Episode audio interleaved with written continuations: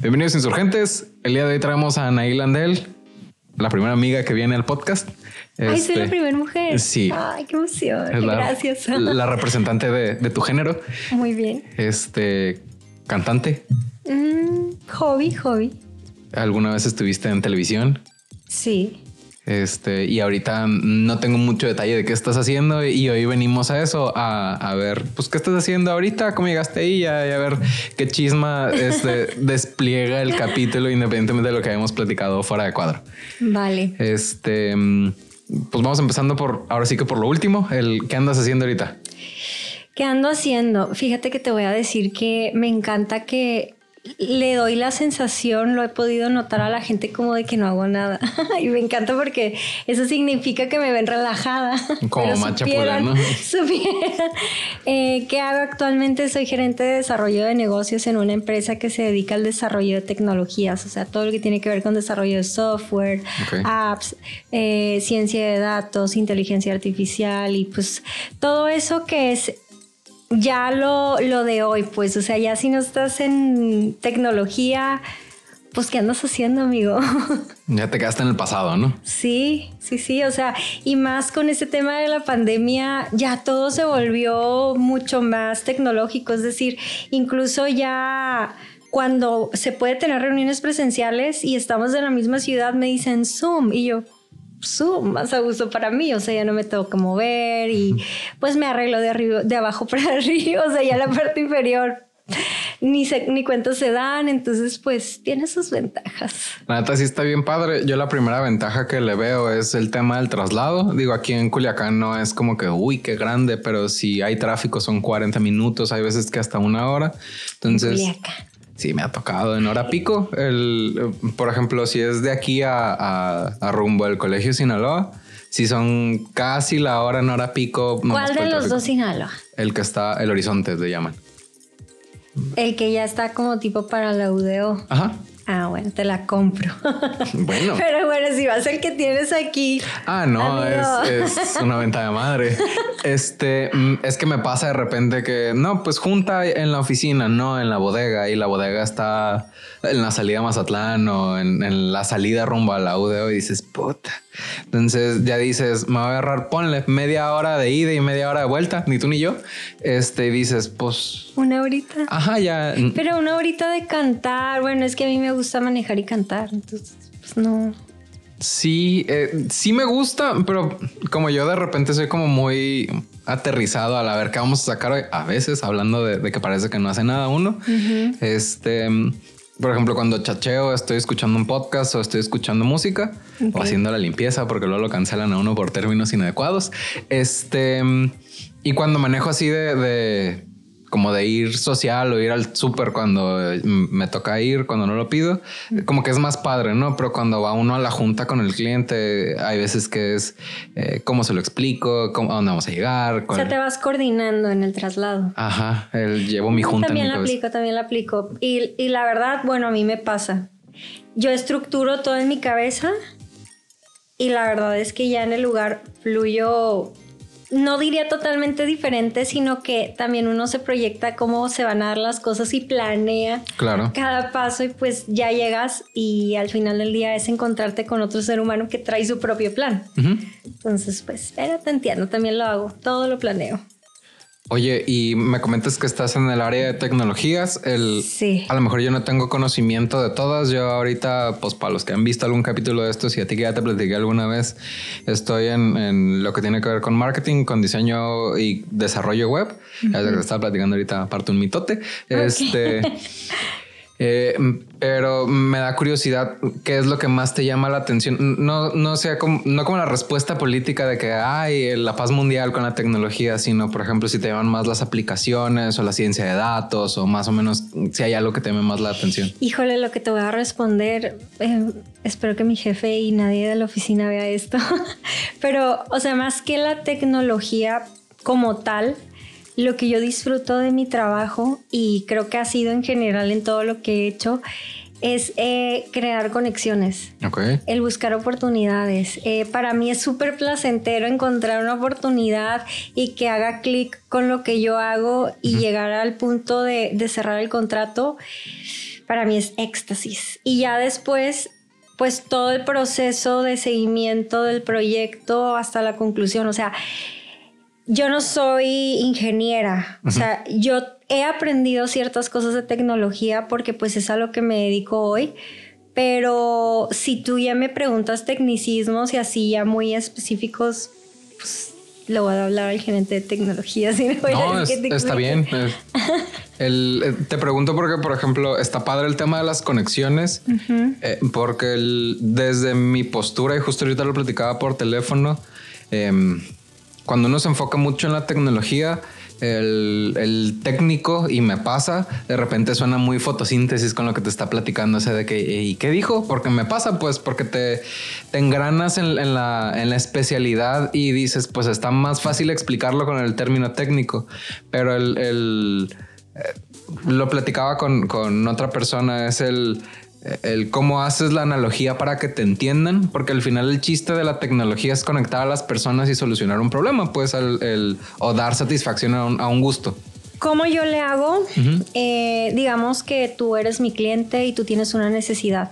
Entonces yo te la planteo como ya la solución. O sea, ah, pues eh, puede ser una plataforma de este tipo y se le puede integrar una app y podemos, no sé, o sea, todo lo que crea yo que pudiera conllevar el proyecto. Pero ya cuando empezamos a cerrar filas, pues ya integro a las siguientes reuniones al gerente de tecnologías para que él ya en materia de lo suyo lo empiece a explicar.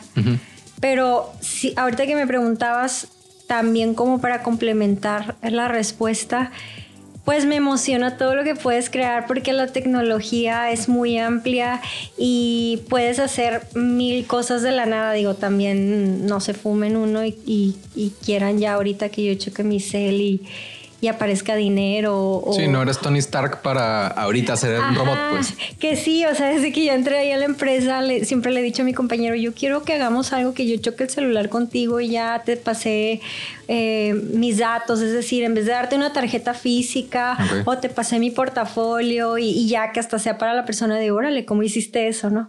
Pero pues incluso a nivel global eso hoy día, aunque lo veas en las películas, no es ya un hecho, a lo mejor Tesla y empresas muy acá ya tienen prototipos tal vez de ese tipo, pero comercialmente no existe.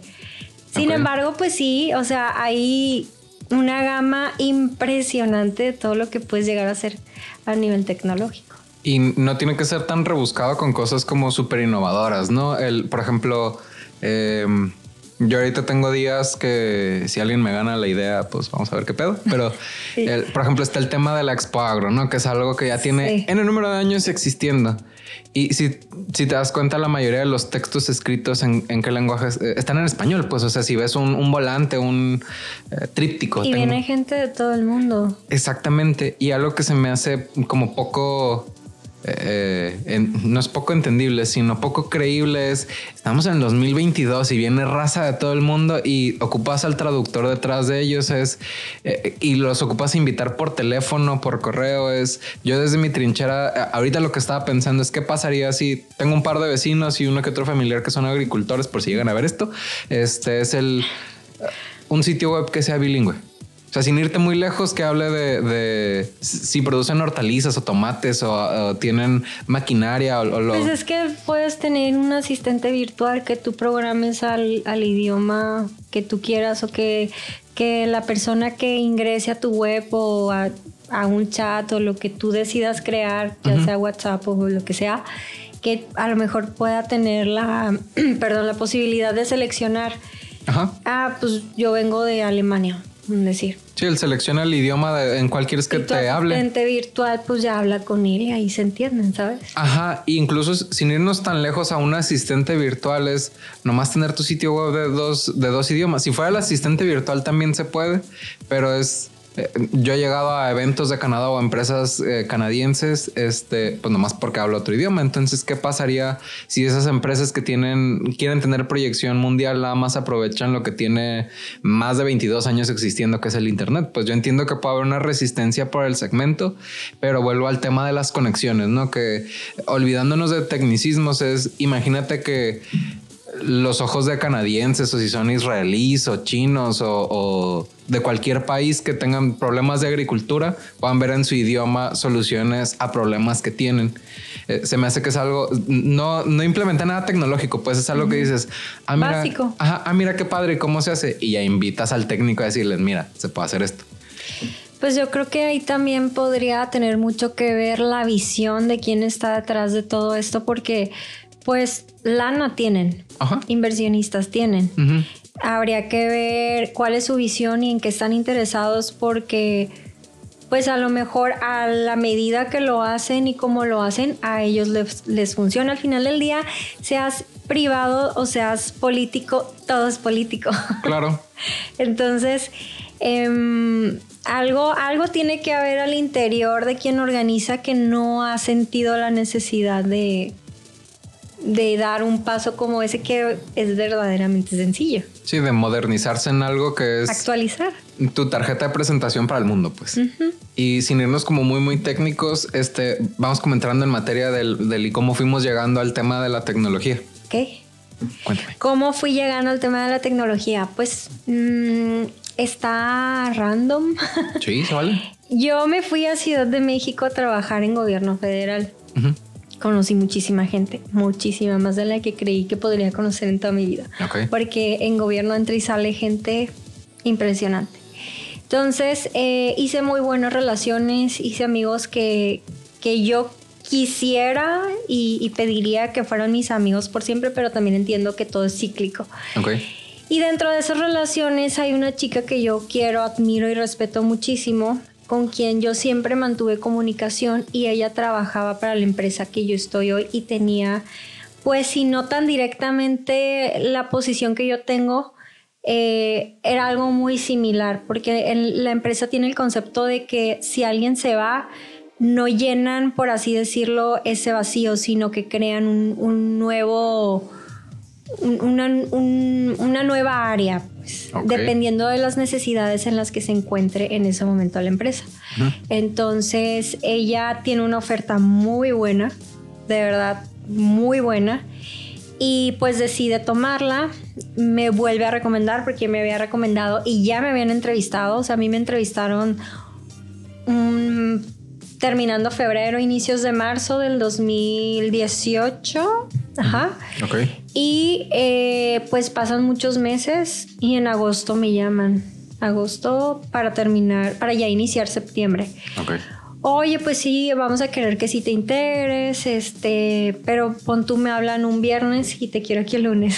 yo, estaba, yo estando en Culiacán. pero pues ya vamos a Ciudad de México y dije, pues va, o sea, ¿Por qué, ¿Por qué llego yo ahí o por qué mi perfil le gusta a mi jefe, aunque yo no soy ingeniera ni, ni tengo formación en tecnología?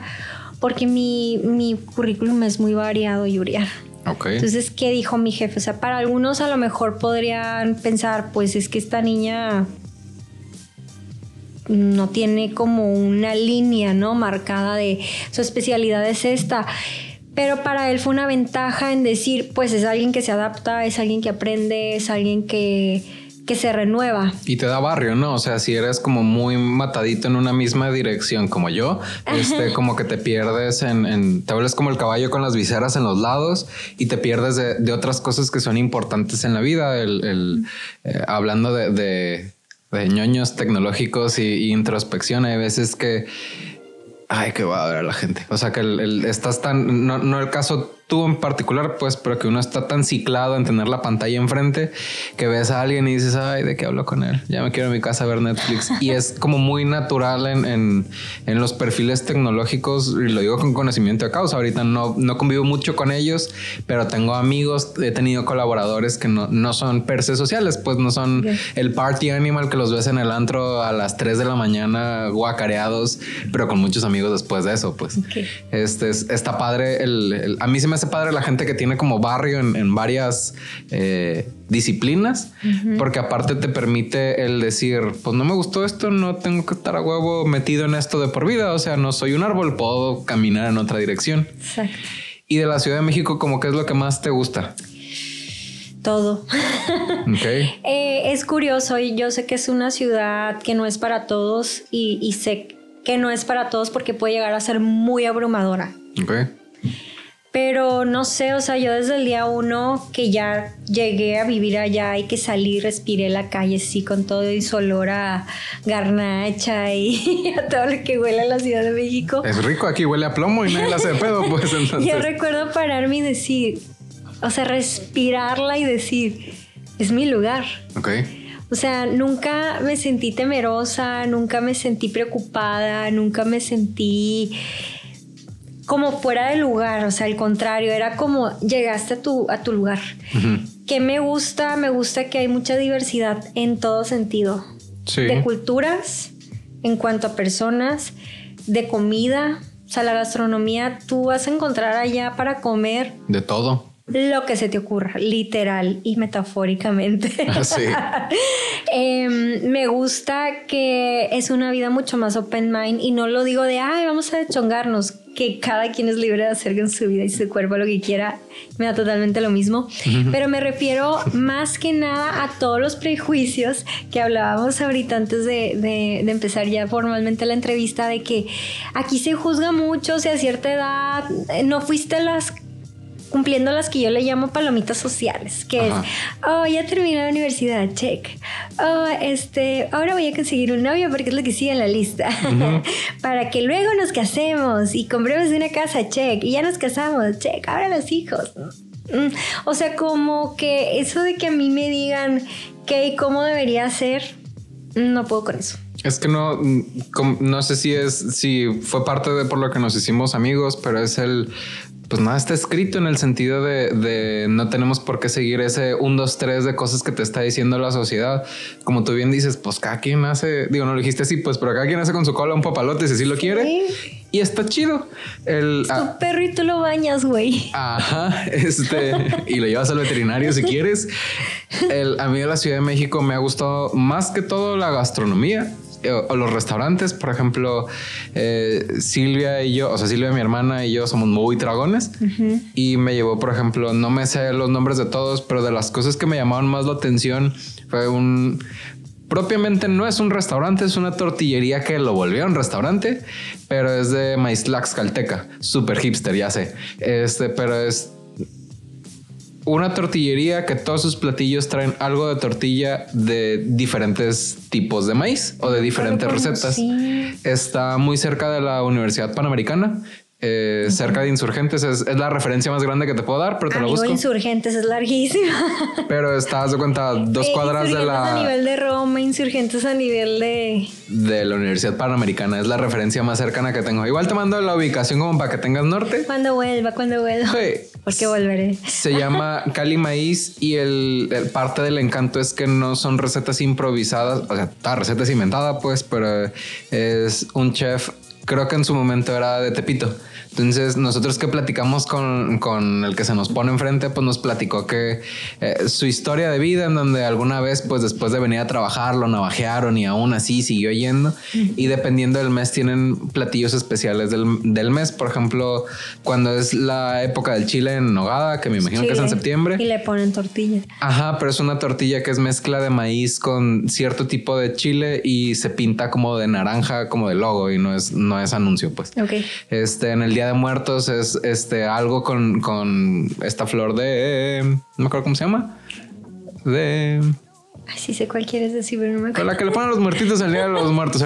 Ahorita nos vamos a acordar. Voy a interrumpirte de cempasúchil, que no tiene nada que ver este, eh, con, con esa flor. Y no me acuerdo si se te ponía una calaverita con, o sea, todo muy bien este, ejecutado. Y no es caro y tampoco es muy grande.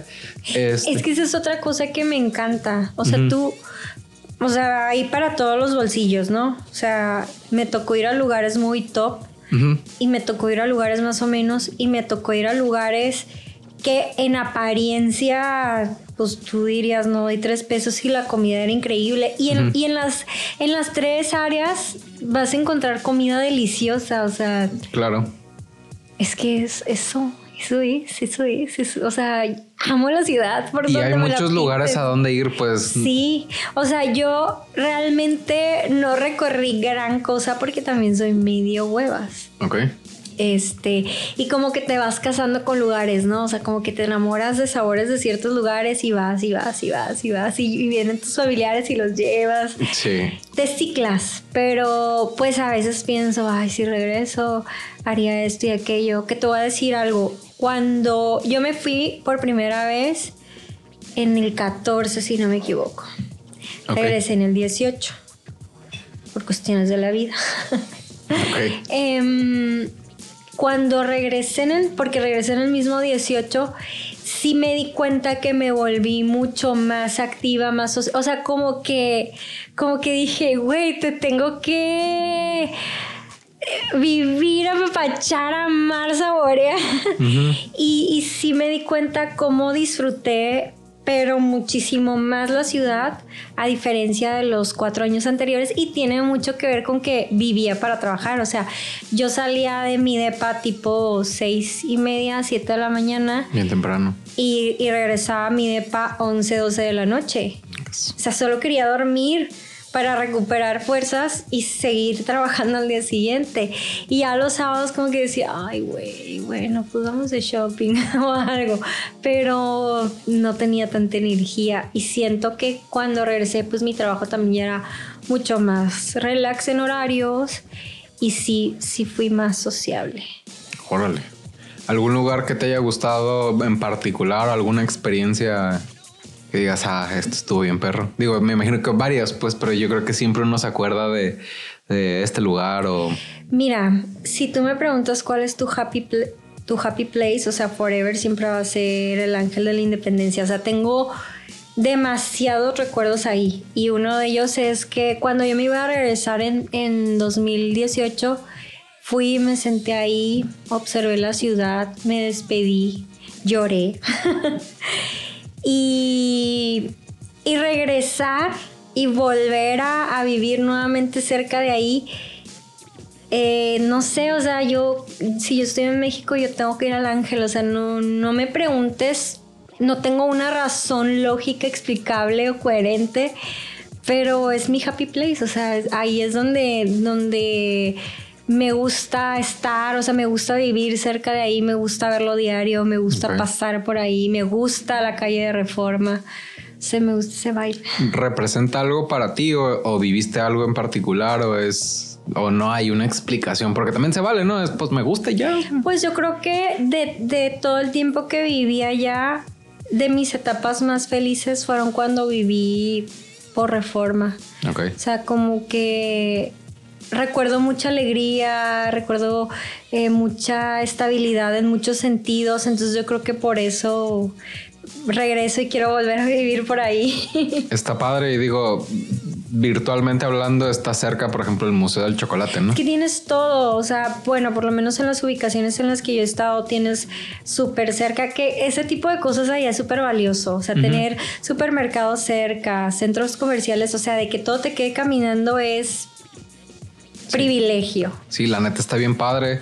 Eh, por ejemplo, ¿qué puedo decirte que a mí me ha gustado? Está ese de las tortillas tlaxcaltecas, hablando de restaurantes, me tocó unos hot dogs que por, para hot dogs de tres personas pagué casi mil pesos y dije, huevos que rompí. ¿Dónde? Pero están bien buenos. Este, creo que el nombre es súper creativo, creo que es Frankfurt y hay unos en la Roma y hay otros que no me acuerdo cómo se llaman. Igual te busco el, el, dato, se lo pido a mi hermana. Eh, yo no soy particularmente fan de los hot dogs porque pues, ya sabemos que tienen, no es secreto, no, no, es, no es plática de gastronomía esto. Están bien pinches buenos, o sea, son los mejores hot dogs que he probado. Este se podrán dar cuenta porque tengo esta figura este medio abstracta. Y pan del Maison Kaiser. Había otras panaderías o restaurantes como el Matisse y demás, pero creo que el Maison Kaiser es entre francesa y alemana. Está bueno. Pero ya a mí ya se me hace muy comercial. Digo, tendría que probar otras cosas. Yo eh, mato por la doblada de chocolate sin albur. Este. sí, la neta digo, put. Este. Mi vida por. Ajá. O de algún pobre ingrato. Eh, por ejemplo, el que es como un negrito, que ahorita no me acuerdo cómo se llama, pero. ¿El chocolatín? No. Creo que sí. Este. Es que chocolatín, todas las panaderías de allá lo tienen. Bueno. pero hay algunas que es más buena. que- A mí de ahí me gustó. Me gustó más la doblada de chocolate sin albur. Me estoy matando solo. Este, pero por ejemplo, el chocolatín fue como el, el wow, eh, eh, esto es lo que quieren emular. O sea, ya en, en términos de verlo como producto, como de experiencia. Sí. Eh, eh, la pinche medianoche de, de bimbo rellena de chocolate contra esto, nada que ver. Pues dices, es, es otra experiencia totalmente. Este, sí, la neta es que hay muchas cosas que hacer. Es, está padre que es un lugar tan grande y que está lleno de, como muchos eh, colores del, del mismo arco iris. Y está bien padre que, digo, como en todas partes hay lugares que son inseguras y que no todo el mundo es buena onda y lo que tú quieras, pero es una vibra muy diferente a, a- la de nuestro rancho. Que no vamos a decir que una es buena o mala, o sea, mm, es distinto. Hay, o sea, te sientes más libre, bueno, esa es mi percepción.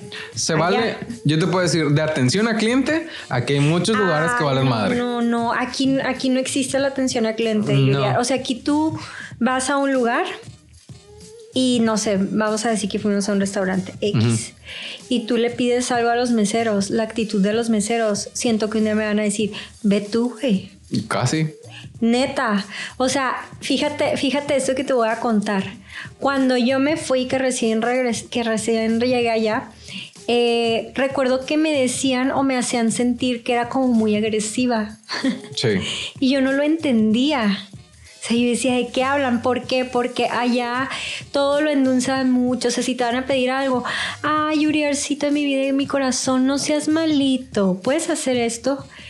Y a mí me cagaba, si puedo decir, sería. Sí, aquí Me todo. cagaba que me dijeran, no seas malita. Híjole, era como que me daban una cachetada. Well, amiga, Deja tú ese me lo trago, pero el no seas malita.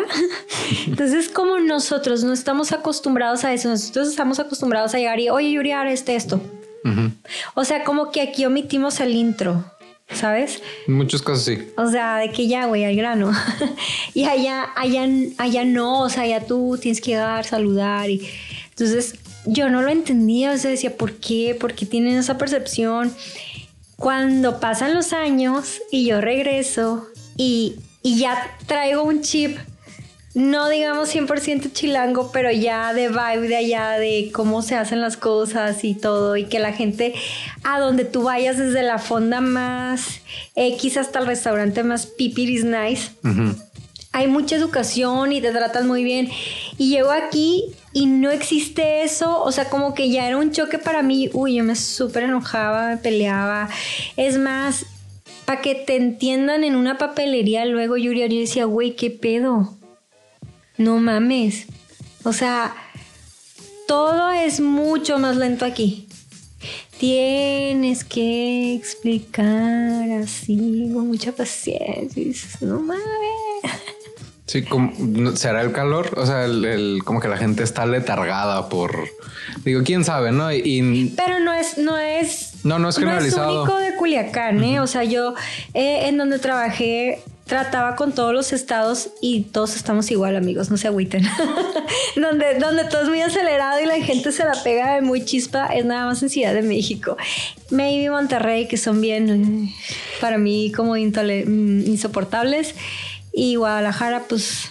Y no hasta sé. son como en ciertos grupos de personas, ¿no? Porque en todos lados hay la gente que es bien acelerada y Sí, que es bien chispa y, y- y, digo, van a haber grupos más grandes en algunos lugares que en otros. Eh, por ejemplo, a mí me, mm, me daba mucho la atención del, del ulto- el último que fue mi jefe. El vato siempre andaba en chinga. Eh, mm, pero no necesariamente siempre era el. Ajá. Pero no, no siempre era el mejor preparado. Él traía el chip de, de- de atender rápido, de resolver ¿A y qué demás. te pues. refieres con que no era siempre el mejor preparado? Era muy bueno para vender, pero pues no tenía todos los... Quería ser el vendedor y el técnico al mismo tiempo. Y tú sabes que eso es bien difícil, pues, o sea, tienes que estar en capacitación constante. Es que te enfocas en un área o en la otra o te truenas, se me hace a mí. Sí, claro. Entonces, el, pero fuera de, de- de como que las cosas malas, lo primero que me llamó la atención es, es eso, el, el, el, el vato trae un cohete en la cola y es cerrar ventas pues para poder seguir andando, seguir echando a andar el negocio. Y es respetable, pues, el, independientemente de, de lo que le haya fallado son cosas que dices, órale, está padre y las empiezas a rescatar justo por eso, porque te da perspectiva de que eh, no todo es tan lento como otras cosas que te ha tocado ver o en otras empresas. digo, la entrevista al final es para ti, pues, pero lo, que a mí me tocó ver en, que era una empresa chica era pues una agencia de lo que yo hago, pero no tan especializada. Este, y no es gol. Eh, pero aprovechando. Ajá, por si gustan contratar los servicios. Este. Ni siquiera trabajé en una agencia de carros y al final es una empresa grande en donde las decisiones se toman más lentas. No porque sea bueno o sea malo, sino pues porque al final se tiene que considerar más factores. Entonces, pues uno se vuelve huevón para acabar pronto. O sea, uno dice, pues hasta que el jefe. Hay tiempo, hay chance. Ajá, y de todos modos van a pagar. Exactamente. Y ya cuando, eh, digo, en, el caso con él no me tocaba que fuera así, pero palpas el si no vendo, pues voy a tener que correr gente. Y dices, ok, va, hay otra mecánica de juego un poquito más dinámica y también está padre. Ok. Y antes de la Ciudad de México, más o menos, como que en qué andabas, porque me acuerdo que ya en ese punto mm, ya no tocaba yo y cantabas tú. Antes de la Ciudad de México te refieres antes, antes de irme a vivir allá. Ajá. O sea, ¿qué hice? Pues estudié comunicación y en cuanto salí tenía dos programas de radio, eran tres, dos o tres programas de radio. Ok. Y eh, justo el día que yo me graduaba me dijeron que, que me daban mi programa de televisión. Yo había hecho un casting. Qué perro. Sí, fue así como.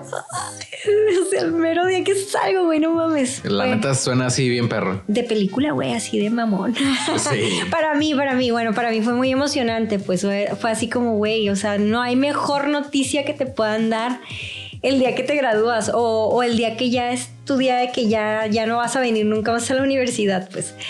Entonces, este, hice un rato radio y televisión, pero... ¿De, qué eran los programas antes de, entrar al pero? Digo, yo nomás por Ok, antes de entrar al pero. Eh, uno era de cultura, o sea, hablábamos de música, teatro, danza. E, era muy interesante ese programa, yo lo amaba con el alma. Eh, otro era de prevención de adicciones. Okay y otro era de Liz Era, era una revista, o sea, era hablar temas en general juveniles. Órale, vino el actual director que vive aquí atrás. Ah, mira. Este, le clases de guitarra, entonces. Rancho Muy joven, ¿no? Muy joven el chavo, según yo. O no sé si es el que yo conocí hace como en. ¿Qué sería? ¿Diciembre? ¿De lentes? Ya no me acuerdo. El Eric Zamora. X, ahí está el video, lo vas a ver. Este. No, pues aquí, este, como, no, eso no lo voy a decir. Este, es buen pedo el merro y trae, trae buena, buena vibra. Este, pero iba más bien como que a eh, un rancho. O sea, todo el mundo al final nos conocemos, sino de manera directa e indirecta. Sí, hay alguien que nos conecta. Eh, bueno, y pues esos eran los tres programas de radio y el de tele era musical, o sea, era presentar videos, era un NTV culichi eh, con muy poco, muy poco presupuesto. Ok. Está chilo, se aprende donde no hay lana, es donde uno empieza a improvisar. Sí, este, pues lo dejo, no me acuerdo ya. Sí, ya me acordé. Eh, yo entré, ahí viene el pero, yo entré como en una crisis de yo tenía esos tres programas de radio, tenía el de tele y trabajaba para una agencia de publicidad. Okay. Y mi sueldo era una coca y un gancito. Sí. Y yo decía, güey, no es posible que yo le esté chingando tanto todo el día, que corro de un día a otro, que me preparo, que esto, que el otro, y gano esto. O sea, porque yo creía que yo iba a ser millonaria en los medios. y en publicidad. Ríanse con nosotros. no, o sea, no es real. Yo, uh, no, que yo voy a hacer. Pero bueno, pues ya que descubrí que no, eh, empecé a proyectar, dije, a ver, voy a empezar a buscar otras oportunidades. Y aquí voy a, voy a meter un tema que es clave para mí, que es todo este tema de la ley de la atracción, de la manifestación y de que somos energía. Entonces, en, en, este proceso en el que yo estaba de pensamiento, de me quiero mover, yo admiraba mucho el trabajo de un amigo y yo le dije, yo quiero que ese señor un día sea mi jefe, porque yo lo veía a él poca madre, ¿no? En sueldo, en, en estabilidad, en todo. Pues o sea, era como un ejemplo a seguir. Entonces eh, yo empiezo a buscar, literalmente uno de los lugares a los que fui fue este, este lugar que está en Palacio de Gobierno, que es para, para buscar chamba, no me acuerdo cómo se llama. La neta, yo tampoco, pero. Pero, pero es, es algo eh, de gobierno. Ok. Donde tú vas y dices, oye, pues quiero. Como una bolsa de trabajo. Ajá, totalmente una bolsa de trabajo. Ok. Entonces, em, les dejo mi currículum. Pasan unos meses, me llaman, pero me llaman como para un partido político. Ok. Y yo le doy toda una explicación a la chava de, del por qué agradeciéndole, pues no me interesaba. Y a la chava le gustó tanto mi respuesta que dejó mi currículum en su escritorio. Así como la voy a tener en la mira. Pasa un poco de tiempo más y me habla para una chamba en la empresa del señor que yo quería que fuera mi jefe. Órale, qué perro. Así. Y yo, no mames. Pero fíjate lo cagado de todo. Para mi entrevista era con una mujer llamada Mónica Lafer, ranqueada dentro de las 50 mujeres más importantes de México. De los desarrollos de habitacionales, o sea, de las casas, pues. Eh, ella estaba en Omex en ese momento. Ok. Porque para donde a mí me, me- me estaban entrevistando era para una institución que lleva las empresas socialmente responsables en el Estado, que las de conocer, accionarse. Sí. Bueno, pues en ese momento la presidencia de accionarse la tenía Omex. Órale. Y Mónica Lafer era quien pues llevaba la coordinación. O sea, había, había una persona que era quien yo iba a ocupar su lugar, pero la entrevista la hacía Mónica porque ella era la jefa en ese momento. Entonces, este, yo voy, me encantó la señora, así. Yo recuerdo que la vi y dije, yo quiero ser como ella. Así. Una señora bien plantada, bien segura, con toda la experiencia, se le veía la fuerza, la, la inteligencia, o sea, todo lo que tú dices, yo por favor quiero ser eso. Y la lana también, ¿por qué no? Sí, pues al final uno. pues era lo que andaba buscando, ¿no? O sea, Sí. ganar más. Entonces, este, ya recuerdo que me hizo la entrevista, salgo yo, su- me subo a mi coche, lo estoy prendiendo. Cuando me habla la chava que iba a dejar mi, el, el puesto que yo iba a tomar, y me dice, te tengo una buena y una mala. Y yo, ah, pues a ver. Eh, la buena es que te quedas. La mala, por así decirlo, es que era un viernes y te quiero un lunes. ¿Qué traen con los viernes y los lunes las, las personas que me contratan? que me urge que caigas, de cuenta. Este, el caso es que yo así de fuck, güey, pues tenía que ir a renunciar a la radio, tenía que ir a renunciar a la tele, tenía que ir a renunciar a todos lados, a mis múltiples trabajos. Entonces me convenía porque era un poco más de lo que yo ganaba, pero ya en un solo lugar, o sea, ya no corres. Y se me hacía muy padre porque pues era a nivel estatal llevar un tema Ok. del cual no sabía nada. Y además es aprenderle, no sé si trabajas directo con ella, ahorita me vas a platicar, pero es aprender una mecánica de trabajo estandarizada. Un tema totalmente ajeno a mí, o sea, con qué se come y de qué se trata. Pero bueno, el caso es que eh, voy, renuncio, me despido, muy bonito todo y me integro a accionarse, empiezo a empaparme, empiezo a entender. Y la verdad es que, pues lo tengo que decir, me tocó aprender sola Ok. pero le aprendí bien cañón.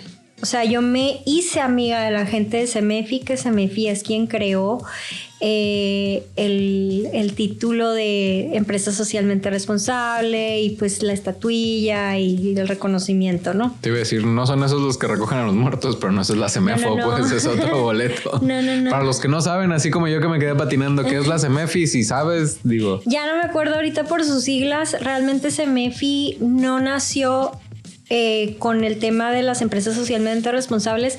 Es otra organización que igual veo, ve temas sociales. La verdad, ahorita ya hace mucho que me despegué, ya no me acuerdo, o sea, ya no, ya no sé desglosarlo. Eh, pero pues ellos crearon eso, entonces yo empiezo a trabajar acá y fíjate lo que son las cosas.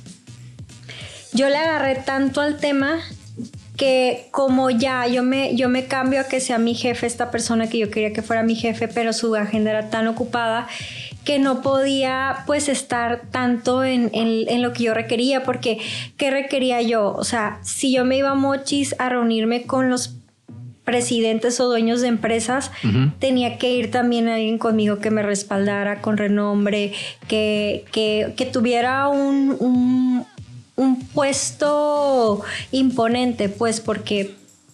pues era gerente general de tal y cual. Sí, pues es que era convencerlos de que, de que se integraran a, a la institución y de que le entraran a, al, al distintivo porque pues además cuesta y también costaba entrar a, accionarse. Ahorita desconozco cómo pere ni nada, ¿no? Pero en ese momento pues había una cuota para entrar a accionarse y también había un costo para que tú pudieras recibir tu, distintivo. Okay. Entonces, pues básicamente las reuniones eran de explicar todas las ventajas y beneficios que llevaba ser miembro de esto y, y pues que le entraran, ¿no?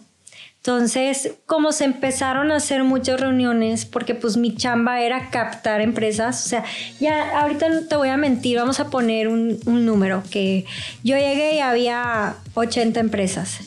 La meta pues era que hubiera, no sé, 150.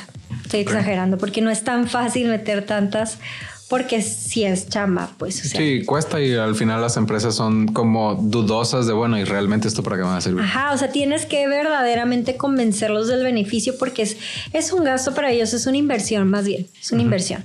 Entonces, eh, pues empecé yo a hacer muchas agendas porque yo tenía una meta muy clara. Y él decidió contratar a otra persona que, que pudiera hacer, pues, eh, como esa figura y que pudiera estar presente en las reuniones que yo generaba.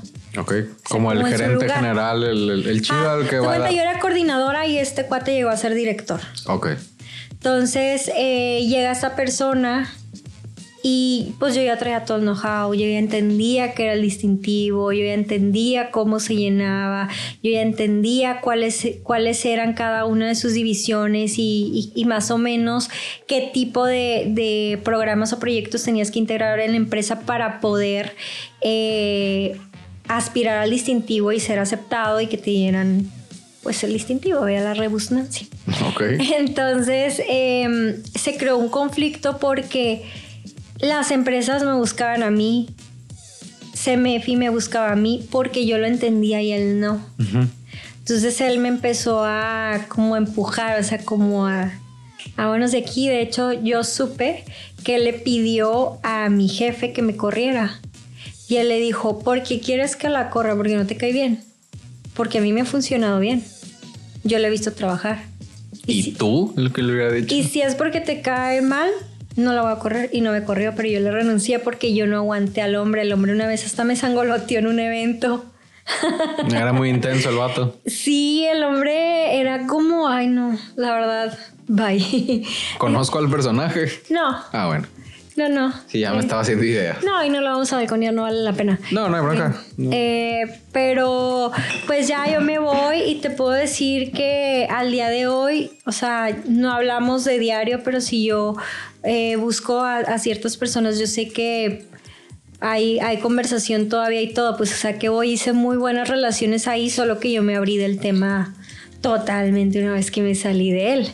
O sea, me fui de ahí a, otra organización que justo se cruzó que yo estaba viviendo esta situación cuando me invitan a otra chamba que que pues también me convino porque era más cerca de mi casa, o sea, yo acá tenía que ir hasta más allá del campo el 10. Ok, bastante Todos los días. Sí, no, no está cool. No, entonces acá pues ya eran mis rumbos, era más sueldo, conocía a la gente del lugar al que me iba a trabajar, entonces pues le renuncié a, con mucho pesar a esta persona. Se portó increíble. O sea, me hizo sentir que, yo era bienvenida si quería regresar.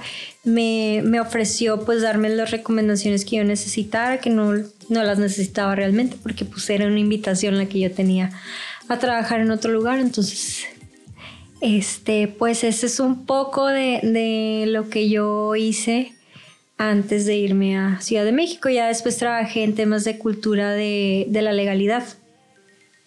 O sea, todo lo que no le gusta al culichi. como cruzar la calle por donde Por se donde debe. debe, respetar semáforos, velocidad, eh, tirar la hice en mis su prácticas, lugar. yo no, no, mi servicio social de la universidad. Sí, en suma. Sí. Ah, pues sí. Sí, que te dije, oye, hazme el paro porque... eh". Yo no me acuerdo, pero sí, ahí estuve como tres años en suma, una institución que yo quiero mucho. No me acordaba de... O sea, que ahí estuvimos y digo, no, no nos veíamos diario, pues, pero... Este, que me hiciste el favor de poder trabajar ahí porque al final lo que son los, el servicio social de la universidad, hay veces que te ponen de sacacopias en la universidad y dices, No, pero aquí sí los, sí los poníamos en actividades reales. sí, O sea, sí, no te voy a decir que era una uy super chamba, pero sí vivían lo que era la institución y sí le entraban ustedes al quite. O sea, sí. Todavía tengo grabado que creo que el dato era que los extranjeros identifican a los mexicanos porque los mexicanos no cruzan en la esquina a diferencia de otros de personas de otros países. Te diré que ahora que, que fui a visitar a mi hermana, yo por inercia constantemente estuve a punto de cruzar la calle por donde se me daba la gana mil veces y mi hermana, la cebra, la cebra, la- el semáforo, yo. Sí, soy mexicano. ¡Qué oso! Sí, me afloraba.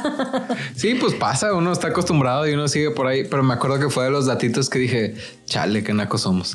Este, Sí, somos. ¿qué te iba a decir? Em, y con la música, porque me acuerdo que cantabas y pues alguna vez, digo, aparte de con el Esteban, saludos, este, porque sé que ves estos Te clips. queremos. Ajá, este. No, yo sí quiero a Esteban, sí, sí lo quiero. No, sí, yo también me cae toda madre. En, en diciembre lo vi, hicimos como que tocábamos. Él tocó, yo hice como que tocaba. Ok. Este, y bien, o sea, todo bien, pero me acuerdo que por ahí nos conocimos, pues sí, que, sí, por él. que él armando sus bandas eternamente. Pues yo qué onda con la música, te voy a decir que yo desde niña, niña, niña muy mocosa, me grababa cantando en cassettes. Ok. O sea, los cassettes de, de mi mamá, de Yuri, de estas doñas, yo le tapaba unos huequitos que tenían arriba con cinta. Ok. Cinta cualquiera y corriente.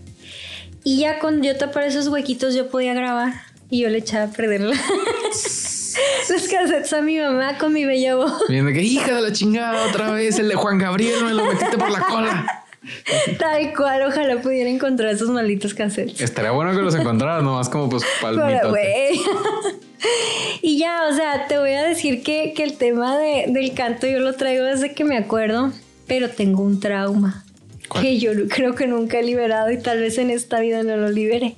Cuando yo era bien niña, yo le dije a mi papá, "Ay, yo quiero ser cantante. Y mi papá me volteó a ver con todo el desprecio del mundo y me dijo, ¿quién va a querer escuchar una chaparra prieta como tú? y a mí se me quedó muy grabado. Entonces yo, yo siento que eso me volvió muy insegura. Cancelado tu papá en el 2022, ¿no? No, pues ya... Ah, eso es hace muchos años. Pues, a esas alturas de la vida ya me río. Eh, entonces, o sea, como que yo constantemente cuando quería cantar o lo que sea, como que me retumbaba esa voz. Y aunque yo quisiera cantar mejor, como que yo misma me saboteaba. Ok.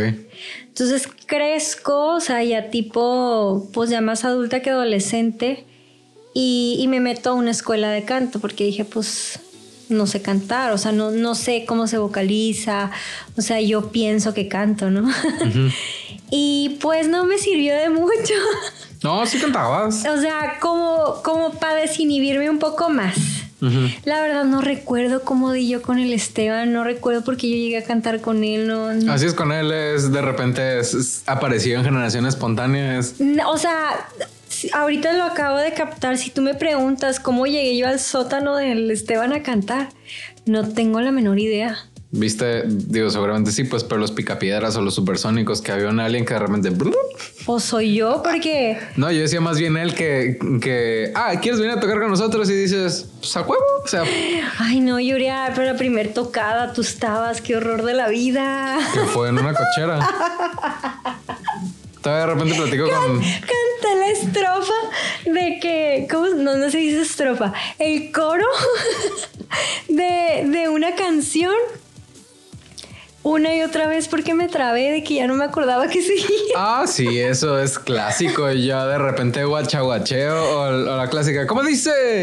me quería morir, morir. Sí, da un chorro de Bien muerta quería estar. Sí, da un chorro de oso porque yo también ya después empecé a cantar no muy bien, o sea, nada más de aquí a acá sueno, de aquí a acá canto, no creas que nada espectacular.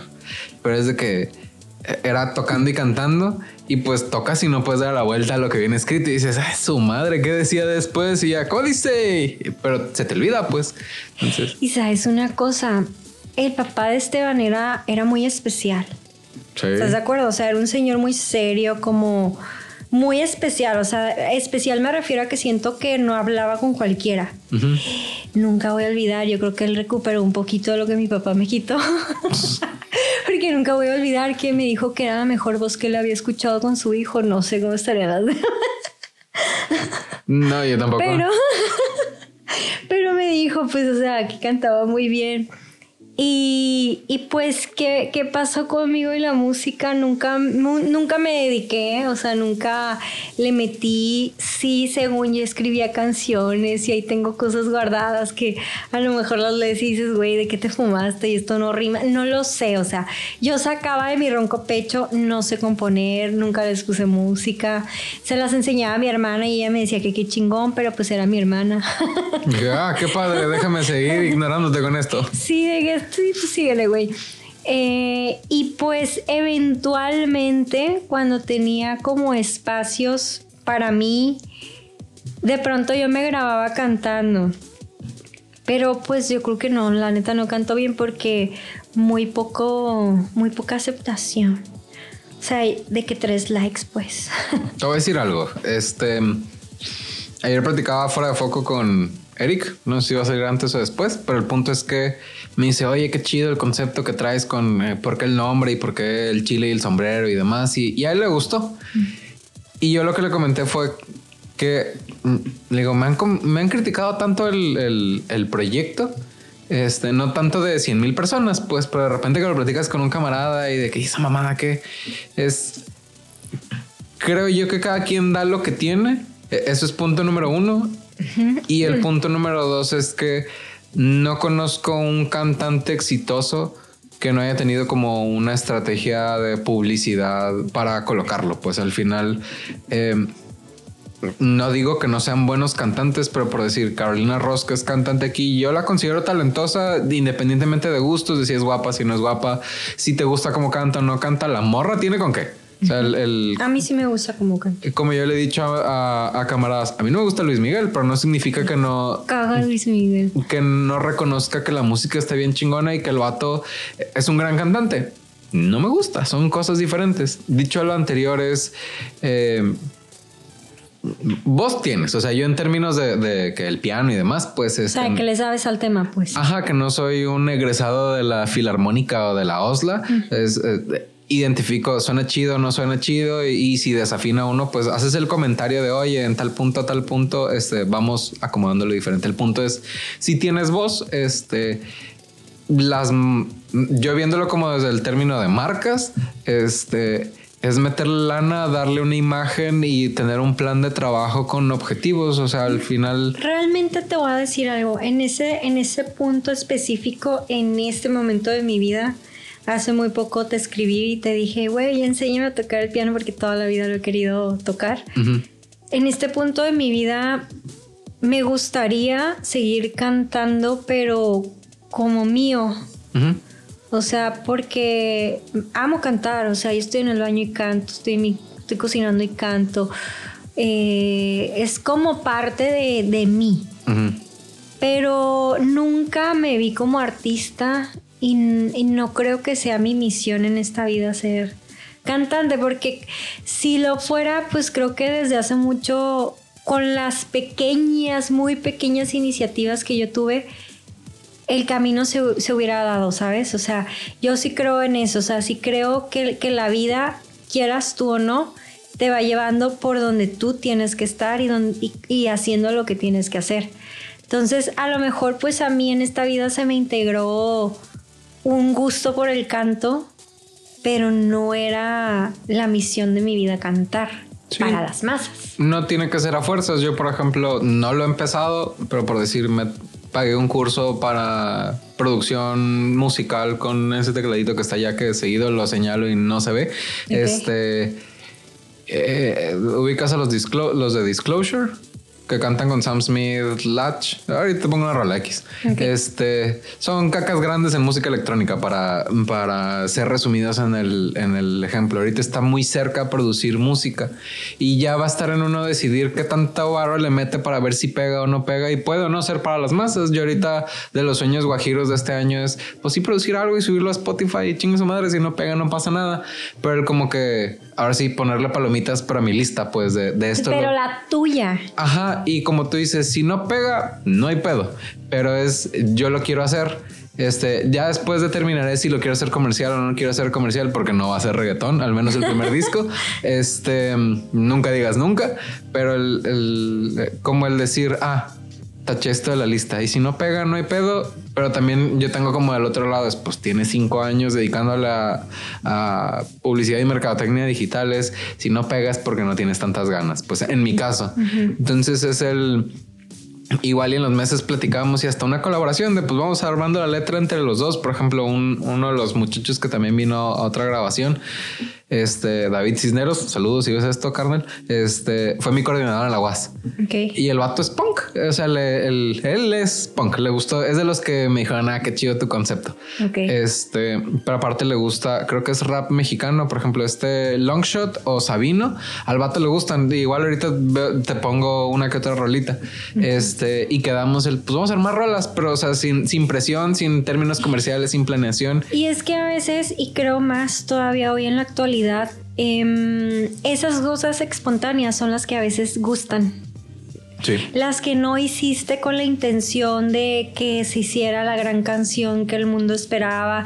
Las que hiciste porque te nació el alma, porque lo disfrutas, porque plasma algo de ti y otra gente le hace clic, que le lleva a otra gente, que le lleva a otra gente. Y más ahorita con todas las herramientas que te pueden hacer virales que existen. Pues a diferencia de antes, tienes más el poder en tus manos. Sí, de que te escuchen en masas, aunque no sea redituable, es, más fácil que te escuche un millón de personas por ponerlo. Porque antes lo decidían productores bajo su criterio, hoy lo decide la gente. Es correcto. Entonces, pues tenemos un poquín más de ventaja y está cool que estés pensando en hacer eso y que no te detengas y que no sea tu prioridad qué piensan o sienten los demás, sino qué quiero yo eso, es lo más importante. Justo es eso, el, ah, a mí me suena chido y, si les gusta, qué padre, si no... Va a haber quien nos conecte, seguro. Y ahorita, ¿hay algún plan que tú tengas como para el futuro inmediato? ¿Sigues fluyendo? Este... Sí. Yo en, en, en mi vida sobre todo cuando tomé las riendas más fuertes que nunca, que considero que eso fue sobre todo cuando me fui a Ciudad de México, decidí que yo iba a explorar tanto como pudiera, porque creo que cuando eres pequeño, no digo que en todos los casos, porque he visto que muchos papás sí llevan a sus hijos a que exploren todo lo posible para que se encuentren. Pero yo no fui una de esas niñas. Entonces, ¿qué he hecho? Yo he ido explorando muchas cosas porque estoy viendo que mi alma reconoce, con qué brillo, que, que, que realmente provoca esa sensación de, güey, mañana me quiero levantar y hacer y, que la mente me vuela y que no duermo pensando y, y mi cabeza empieza a maquilar. Entonces, en algún punto, en Ciudad de México, por diferentes razones, por más ingresos, por tener un, un porque pues estaba en gobierno y gobierno nunca es nada seguro. Por tener otra opción, dije voy a maquillar. Ok. Pero de la nada, o sea, y nunca había sido algo que hubiera cruzado por mi mente, pero un día, sentada en la terraza de mi depa, sí, dije voy a maquillar. Hice todo mi plan. No se cumplió ese año como yo lo tenía estructurado, pero en el siguiente lo pude hacer. Y entrando en ese mundo, se avivó mucho una pasión que yo he tenido también desde que tengo uso de razón. Ok. Que es todo el tema de la moda, todo el tema de la ropa, styling y todo esto. Entonces yo recuerdo que cuando ya me empiezo a adentrar a este mundo, que empiezo a ir a shootings, que empiezo a maquillar, eh, que a una actriz, que a una modelo y, y veo todo lo que conlleva hacer el stylist para una sesión y así, yo me enamoré. Dije, yo quiero hacer eso. Yo quiero ser stylist. O sea, si quiero seguir maquillando, pero quiero ser stylist, o sea, quiero complementar, quiero hacer esas dos cosas. Entonces empecé a investigar y la escuela que a mí me gustaba era cara para mi ingreso. O sea, porque pues era tu renta, tus gastos, pues etc., ¿no? Sí. Entonces, eh, pues no sé, o sea, lo veía y decía, es caro, es caro. Pasa el tiempo, se viene la pandemia, pues nos encerramos mucho tiempo, o sea, yo creo que para muchos por lo menos un año sí fue como casi muerto. Sí. Y a finales del pasado dije, güey, ¿qué pedo con lo del stylist? O sea, búscale. Te estoy develando algo que no le había querido contar a nadie, pero ya lo voy a contar. Dale, dale. Porque ya inició la siguiente semana. Entonces dije, a ver, ahorita tienes más tiempo porque ya no ocupas ese tiempo en moverte eh, para ir y venir a un trabajo. Eh, eh, las circunstancias te dan, ¿sabes? Entonces empecé a buscar y ya, ya tenía una escuela que yo ya traía en la mira desde hace tiempo. La sede está en Madrid. Órale. Pero sí tienen una, una sucursal, por así decirlo, en Ciudad de México y tienen la opción en online. Órale. Entonces, mm, pues tampoco es muy barata, pero tampoco es descabellado, pues, o sea, dije... Sí, ¿Ahí con qué es? Ajá, o sea, que es inversión. Sí. y te cobran en euros los malditos. Ah, sí, de, sí. Aunque estén en México, te cobran en euros los desgraciados. Sí, pues dice, si son 20 euros, pues no son 20 pesos. Pues ya dices, ¡Ugh! Ay, no, no, no, estuvo bueno el la inversión estuvo buena. Y de hecho la pagué antes de que inicie porque pues así, así, lo estipularon ellos, ¿no? De que pues yo los encontré, yo pedí mi, inscripción y pues, ah, pues págalo. Caso es que lo encuentro, mi ser dice sí. Sí, o sea, te emociona, te encanta, lo disfrutas, o sea, tú no tienes idea de lo que yo amo ir de compras lo que yo amo acompañar a los demás de compras, lo que amo que me pidan opinión y yo decirte, ah, pues yo creo, pero ese es el punto. Esa es la clave. Que a mí luego me decían, oye, ¿por qué no, ¿por qué no lo haces? Y yo, porque no quiero hacerlo desde lo que yo creo. Ok he visto mucha gente que lo hace desde su criterio, pero no traen una base de, ah, porque tu estructura física es esta, eh, tu, color, tu colorimetría es esta, o sea, hay muchas cosas detrás para que tú decidas. El rojo te aprieta, ¿cómo? Sí, o sea, es más prieto, así. Entonces, eh, no quería convertirme en esa clase de persona de, porque mi criterio Sí, no, la gente que es de, ah, es que yo creo que esto se ve feo, es, a ti nadie te preguntó, güey, te estamos preguntando en base a una forma estudiada. a mí que me funciona, o sea, porque, pues a lo mejor yo ahorita digo, ah, pues yo creo que te puedes vestir así, así, ya que te vistes, digo, güey, no, la cagué hizo, no sé. Y además nunca lo he hecho, o sea, fíjate lo curioso, otra chava que yo conocí en este medio del maquillaje, que ella sí anda bien enrodada ahorita en proyectos ya grandes, chingones me dijo un día, porque a mí últimamente me ha dado por subirme, de que el modelo al espejo de lo que me puse. Ah, ¿Y qué? ¿Y qué? es mi vida. y son tus redes, o sea, el que no quiera que no la siga. No me siga. el caso es que cuando empiezo yo a hacer esto, me habla esta morra y me dice, deberías de vestirme para mis llamados. Le dije, güey, no me vas a creer. Le dije, no le he dicho a nadie, pero ya me inscribí en esto, le di el nombre de la escuela y no mames, qué chingón, la, la. Dije, pues recomiéndame ya que, ya que ya yo estoy preparada, ¿no? Me dijo, claro que sí, te súper recomiendo. Em, me da nervios porque hoy no, no sabría cómo empezarlo. O sea, tengo ideas vagas pero lo que me gusta es que este plan de educativo que yo adquirí también trae un plan de desarrollo de negocios. O sea, te enseñan a cuánto cobrar, cómo vender, qué opciones tienes para mostrarte y todo esto. Pues entonces mi plan es que si lo hago tan bien como lo quiero hacer, pues yo elegiría el lugar del mundo en el que yo quiera vivir. y dedicarme al tema de la moda, eh, a dar tips, este, a vestir a gente, acompañarte a comprar, elegir, o sea, uff, o sea, si yo pudiera dedicarme a eso, que ya está decretado. Vas a no, ver que sí. no sería chamba para mí, o sea, sería levantarme a hacer mi hobby. Y es que desde que yo tengo uso de razón, yo veo a la gente en la calle y yo digo, ay, yo le pondría esto o aquello. Pero vuelvo a lo mismo, bajo mi criterio, aún sin conocimientos eh, de verdad esenciales del por qué, solo como que yo idealizo, ¿no? Ah, Yo creo que sí, así se vería bien. Y, y, pues eso, o sea, quisiera, quisiera dedicarme a eso. Estoy muy emocionada para arrancar el curso, no tienes idea de cuánto, así de que ya estoy, de que ya por favor empiecen.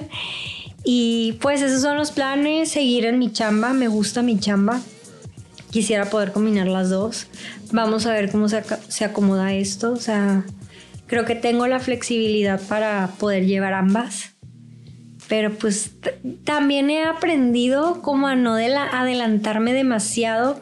Porque yo soy de, uff, creo unos escenarios en mi cabeza. unas cosas que finalmente no se hacen. O no se hacen como tú las imaginaste porque la vida tiene otros planes. Entonces estoy tratando de vivir el día, sí, futoreando, pero no como antes de, ay, tú hubieras visto una ventana que yo tenía en Ciudad de México, literalmente tenía los meses planeados. Ese nivel de intensa. De tal mes, de tal mes a tal mes yo voy a estudiar este curso, de tal mes a tal, así, o sea, era bien intensa y, y la vida me frenó y me dijo, no, güey. O sea, sí, o sea, sueña, sí piensa futuro, sí, sí lo puedes tener, pero no cuando tú quieras, sino como tú quieres. Y es que aparte es desgastante, ¿no? El, el tener, digo, no tiene nada malo ser como muy previsor, pero el... Si no están sucediendo las cosas en el ritmo y en la forma que tú los quieras, claro que sí. El- yo no tengo esa habilidad y la considero una habilidad el ver tan, tan, tan a futuro. O sea, puedo ver el, por ejemplo, ahorita con lo que hago, estoy convencido de lo que hago, de lo que yo hago funciona porque estoy estudiando a personas que hacen cosas bien impresionantes. Ahorita fuera de cuadro te platico, ahorita para la entrevista no viene el caso. Ok. Este, y eso que tú platicas del stylist, a, a mí me pasa porque no conozco los 10 pasos en medio, pero veo el final. Y al final, el, el trabajo que, que he hecho ha hablado por mí en términos de desarrollo web, de campañas y bla, bla. Me ha pasado, por ejemplo, con agencias de carros que trabajamos por decir dos años y que, uy, es que no sé si vendimos o no vendimos con lo que tú hiciste. Igual ahorita te platico, no viene el caso en la entrevista. Y a partir de que implementaron una medida de control que yo tenía desde que entré a trabajar con ellos recomendándolos, o sea, ya en el año 2, este, de repente mágicamente vendieron 17 carros del trabajo que yo estaba haciendo en un mes. Ok. Y dices, vato, o sea, no es la medida de control, es el trabajo en conjunto más la medida de control. A lo que voy es, se me hace bien chido a la gente que puede decir, este mes voy a hacer todo esto y el que le sigue lo que, bla, bla, bla. Pero también entiendo el otro lado de la moneda, que es si algo no sucede dentro del plan puede volverse bien frustrante. En, en ese último trabajo que yo te platico, este, se reía de mí la muchacha que estaba en, en recursos humanos porque pues hacía otras cosas también de contabilidad y bla, bla. Y pues no voy a decir nombres como en, a cuadro, ya fuera de cuadro platicamos. este, porque le dije, yo en este trabajo aprendí a, a no correr de la ola, a abrazar la ola. O sea, el- el- yo ya entendí que soy bueno para resolver problemas y soy ágil para adaptarme y para lo que aprendí del problema, como que a, a- Tomarlo mejor. y replicarlo en, en situaciones similares porque se me va a volver a presentar porque vuelvo tecnología se te presentan problemas similares este, entonces se reía cuando había un pedo grandísimo y le digo yo ya no me estreso yo ya abrazo la ola eh, la tomo y si me va a madrear que me madre y si no me madre este voy a salir a la superficie. Entonces eh, tomé esa postura porque vuelvo la visión hasta el final la puedo tener el en medio se me complica y puedo trabajar mucho mejor a corto plazo. Pero el, el- dentro de que puede ser frustrante, creo yo que a medida que en tu manera vas como ejercitando ese músculo de, de- de ser más flexible con la planeación y no dejar de lado lo que deseas, por eso sigues... Es un balance, o sea, es, es el yin y el yang, o sea, no te puedes clavar en uno o en el otro, o sea, tienes que encontrar un balance entre sí quiero algo, pero pues eh, hacer lo que me toca y dejarlo fluir. Y por eso cumples lo que estás haciendo, a lo mejor no en el tiempo que tú creías, pero es esto me gusta y esto sí resuena en mí. A lo mejor cantar no, pero esto es lo que me motiva a levantarme. Yo, yo voy a cantar hasta que me muera, Yuriar, pero a lo mejor no voy a cantar para la gente. Sí, sí, no de manera comercial. Me refería en, esa dirección, pues de que a lo mejor si aquí hay varo y aparte, o sea, es, es ese punto.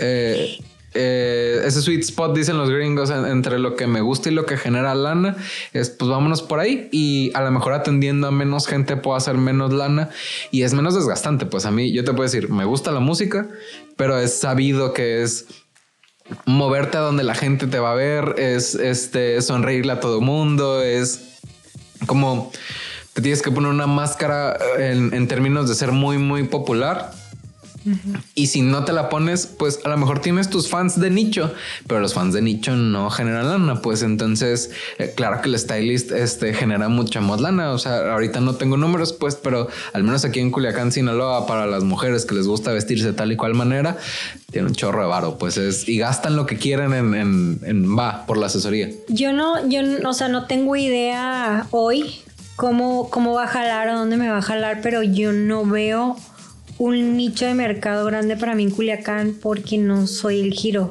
No, pero de manera internacional, o sea, en otros lugares, pues eh, espero, sí, o sea, y, ojalá se logren cosas aquí en Culiacán y, y, y haya quienes se interesen en mi estilo pero incluso yo dejé de maquillar aquí porque a mí no me gusta. O sea, hay gente que maquilla hermoso, perdón, ¿no? O sea, antes me arrepiento de lo que iba a decir antes, de que no me gusta, pues este. Pues se vale que tengas un gusto, o sea. Sí, sí, o sea, pero, pero iba a decir algo que no es correcto porque hay gente aquí que maquilla precioso. Pero siento que lo que pide comúnmente la gente es muy cargado y a mí no me gusta. Entonces, Digo, también hoy día no sé tanto cómo esté, pero siento que ya tampoco el maquillaje está como antes de que antes las señoras aquí se maquillaban hasta para ir por el niño al colegio. Para cualquier evento, para cualquier comida. No sé ahorita cómo anda la chamba de las maquilladoras, pero sí siento que ha bajado, o sea, sí, siento que ha pegado un golpe. Y yo desde que, desde que estoy acá, pues ya no me nació, ya no me fluyó, porque a mí me emocionaba entrar a un shooting, me emocionaba, este, no sé, o sea, trabajar como en ese sentido más que maquillar para un evento, pues. No sé, o sea, son cosas muy distintas. Ahorita te voy a platicar algo que traigo entre manos que no lo he desarrollado porque tengo muchas cosas entre manos para el cuadro. Este Mm, lo que sí puedo decir dentro de cuadro es, me tocó trabajar con un cliente algunos meses que vendía pestañas, que igual ahorita te digo el nombre. Ya me imagino quién.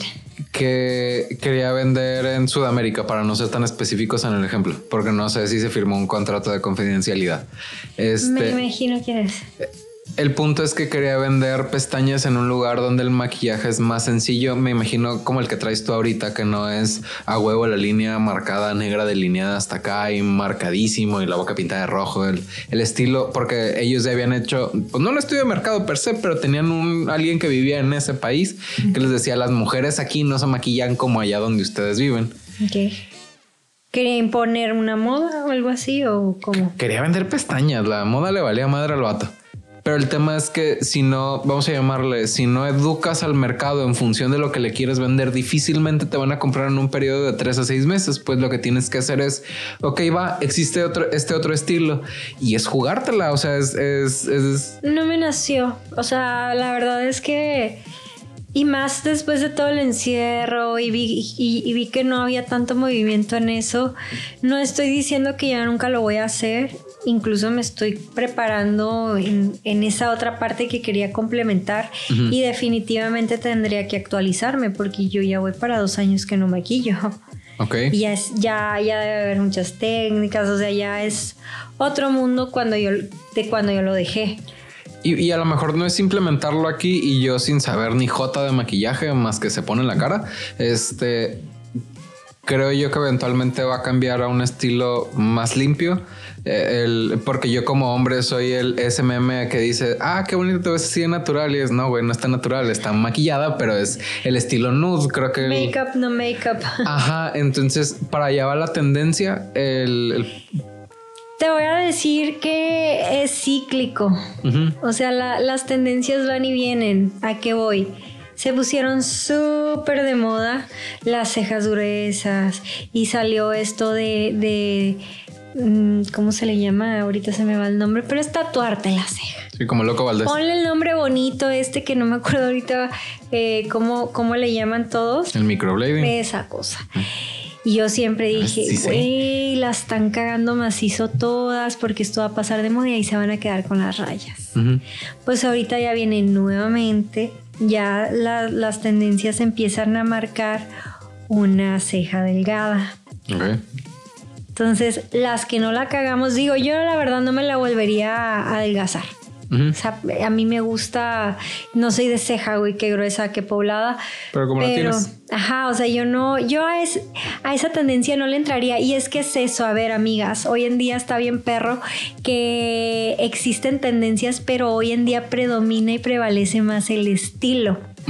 Tú puedes incluir a tu estilo las tendencias pero aprendamos a conocernos, aprendamos a entendernos y en función de eso elegir cómo nos vamos a vestir, porque si tú eres de esas que, ah, pues porque está de moda, pero no te queda, güey, no mames. Sí, pues como los skinny jeans, yo te puedo decir, yo no entro en un skinny jeans de la talla que sea, pues, estoy piernudo, o sea, es lo que sucede y no, le digo en términos de presunción, pues es, es... tu cuerpo. No entro, o sea, es, no, no va a suceder porque me pasó, lo platiqué con otro camarada igual en una entrevista, es, fui al Aldo Conti donde todos los trajes son skinny y pues no soy XL, pues, pero mi, tengo la estructura corporal de Homero Simpson. Soy delgado arriba y soy obeso del centro y de la, del, como la pantorrilla. Entonces el vato es de que no, se te ve bien padre el, pantalón y es yo, güey, no puedo respirar. es la carne de la panza de abajo, me, me, empuja los pulmones hacia arriba. Estoy exagerando, pues, pero es el, el de la moda, diría mi mamá sabiamente, lo que te acomoda y, y no me acomodan esos pantalones. Entonces, como, como los pantalones que dicen que son de viejito, que son así anchos. Yo tengo que, andar como pachuco con los trajes que parece que son grandes, al menos de los pantalones, precisamente por eso. Porque de otra manera, pues voy a parecer algo que no soy para acabar pronto y para no ser ni grosero con ninguna comodidad. Este Está perro. Yo creo que ahorita fuera de cuadro podemos platicar como más de detalle de, no es nada demasiado elaborado, pues, pero igual te llama la atención. Si no, no pasa nada. Este, la neta se me hace muy chido que estás como que, que sigues en busca de ese camino y que no te has casado con el camino que a lo mejor en, tu, en algún momento te pudieron haber trazado, que te, o lo que me decías ahorita fuera de cuadro, que es que me preguntan por qué no esto, por qué no lo otro. Este se me hace que es de respeto y todavía más con las mujeres porque siento yo que con los hombres son más flexibles en el sentido de que pues uno como hombre este, puede tener 40 y todavía puede tener hijos y todo ese tipo de, de clichés en las reuniones de Navidad. Este... Benditas reuniones navideñas. Así es. y, Nadie las necesita.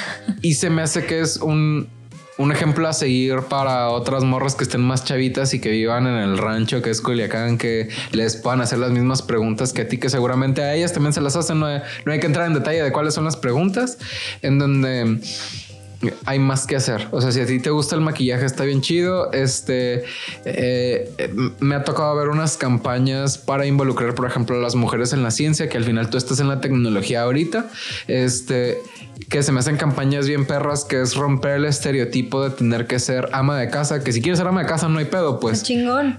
Y es un chambón, mis respetos. Exactamente, pero no a huevo tienes que ser ama de casa, pues él... No a huevo tienes que ser nada, güey. No a huevo tienes que cumplirle las expectativas a nadie. No a huevo tienes que encajar en lo que te dijeron desde niño y te programaron que tenías que encajar. Tienes que ser tú, tienes que buscarte a ti, tienes que encontrar tu esencia. O sea, lo peor del mundo que puedes hacer es complacer a los demás vas a vivir totalmente infeliz y gris. Sí. O sea, seas hombre o mujer, escúchate, pregúntate, güey, ¿qué quieres? ¿Qué te gusta? ¿Qué te late? ¿Qué, qué, qué te emociona? ¿Qué has hecho por ti? Sí, o sea, em, y que te valga tres tacos de lo que se te antoje. Riata. No, no a mí, pues, pero así es. Si te gusta. sí. este, aquí no, aquí no juzgamos a nadie. Que te valga lo que los demás piensan. Neta, es tu vida y tú la vas a vivir y tú te vas a llevar lo que hiciste, no los demás.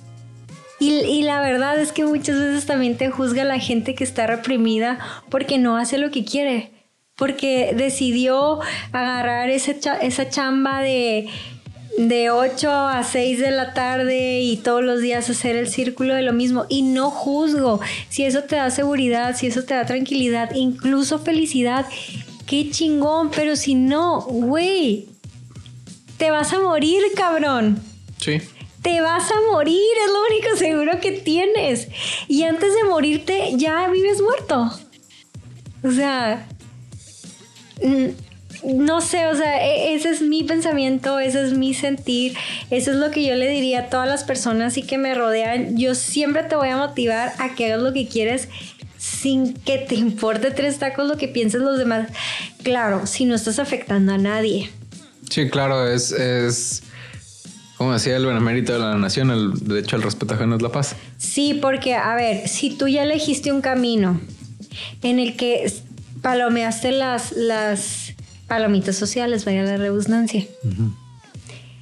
Y ya tienes vidas de por medio que dependen de ti. Sí, ya tienes plebes y, y tomar esa decisión de ya teniendo esas vidas que dependen de ti, hacer algo que sea tu felicidad, pero que provoque que esas, esas vidas estén como a la deriva o, ya no tengan la atención que tienen, ahí sí me encabrono. Claro, es si tu contexto te permite el tomar las decisiones que nada más van a afectar a ti, dale. Pero si tienes plebes, es primero lo que deja y luego lo que apendeja. Eh, Yo no te digo, güey, limítate y ya nomás quédate en tu casa a tener a tus hijos. No.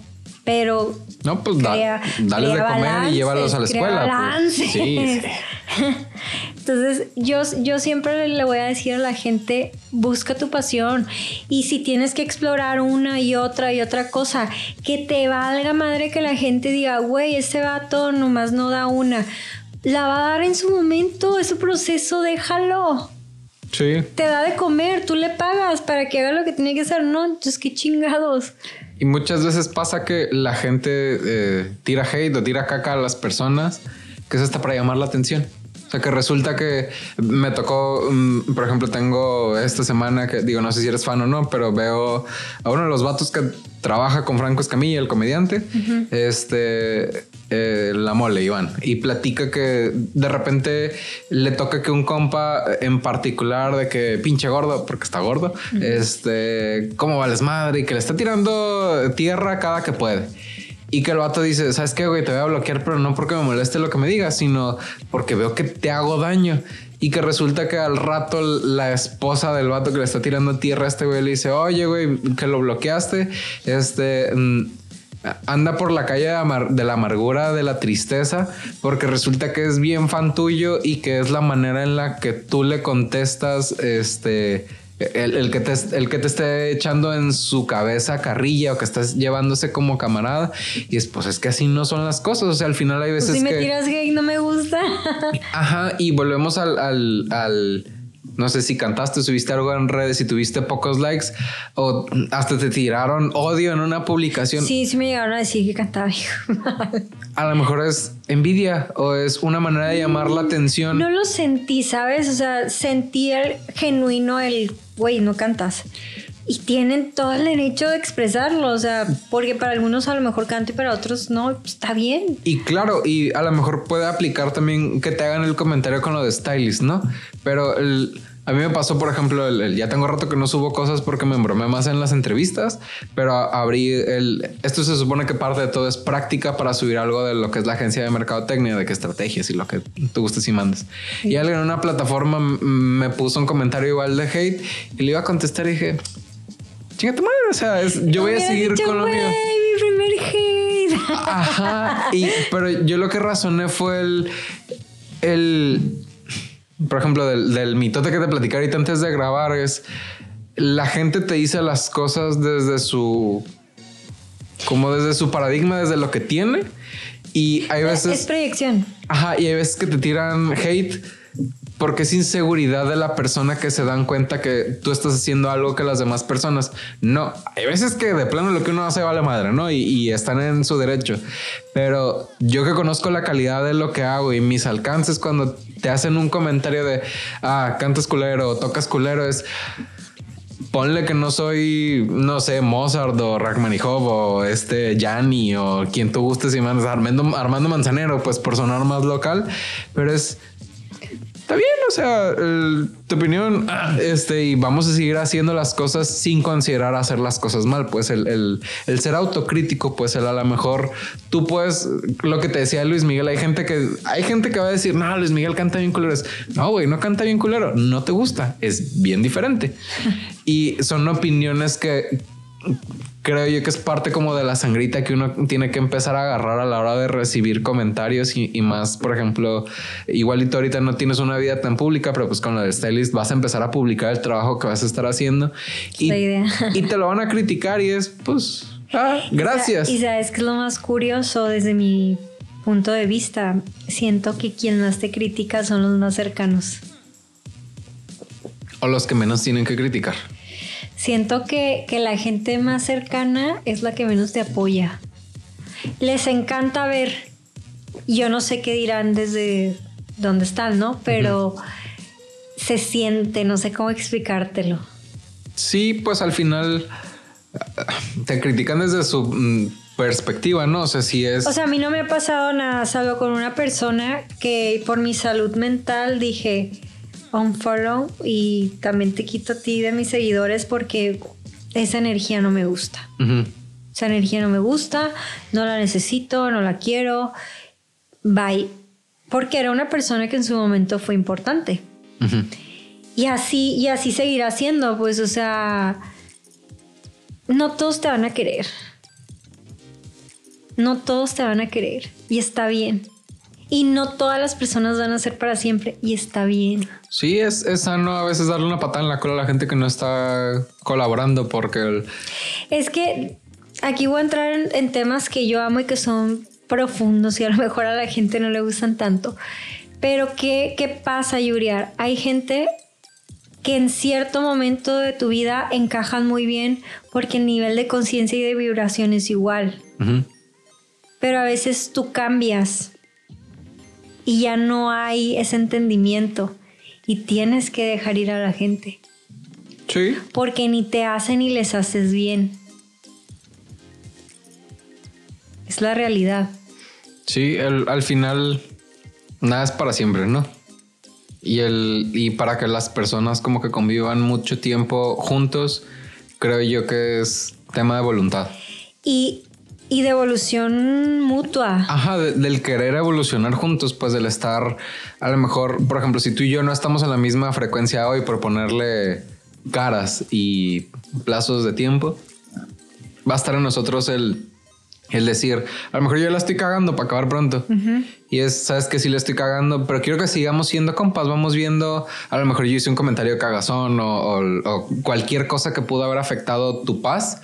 Y tú me dices, sabes que eh, de aquí a acá no me gustó. Ya va a estar en mí el decir, ok, una disculpa, voy a intentar mejorarlo, lo voy a mejorar. Eh, ¿Crees poderme tener paciencia? Ya tú verás si me la tienes o no, pues, pero es, es un ejercicio de voluntad constante para evolucionar juntos. Siento yo que es bien importante el... Comunicación. Ajá. No nomás, eh, ay, me emputé y ya va. Sí. Eso pasa, uh, y a mí me pasa tanto porque soy una persona demasiado clara y directa. Ok. Y cuando te quiero mucho, lo soy más y la gente no soporta la verdad. Entonces, uy, me pasa bastante que la gente se aleja, pero curiosamente luego regresa. se me acaba de pasar con, un amigo que fue... Con alguien que me invitó a un podcast así bien. No, no. No, ya es cotorreo.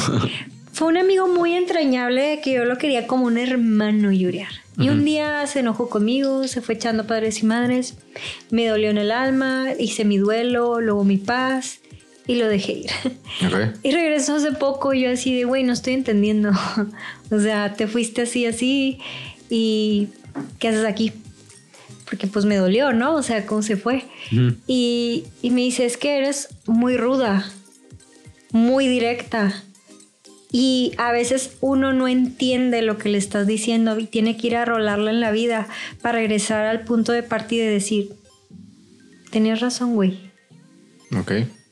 Entonces me pasa mucho eso, pues, o sea, que yo puedo ser muy tu amiga y puedo ver justo ese, ese punto en el que desde mi óptica, porque yo no, yo no lo sé todo, ni, ni mucho menos, no, donde veo que si tú en ese punto le das, y al darle me refiero a trabajar, porque uno pues, debe trabajar en su interior para, para evolucionar, ¿no? Desde mi punto de vista ya como yo me manejo.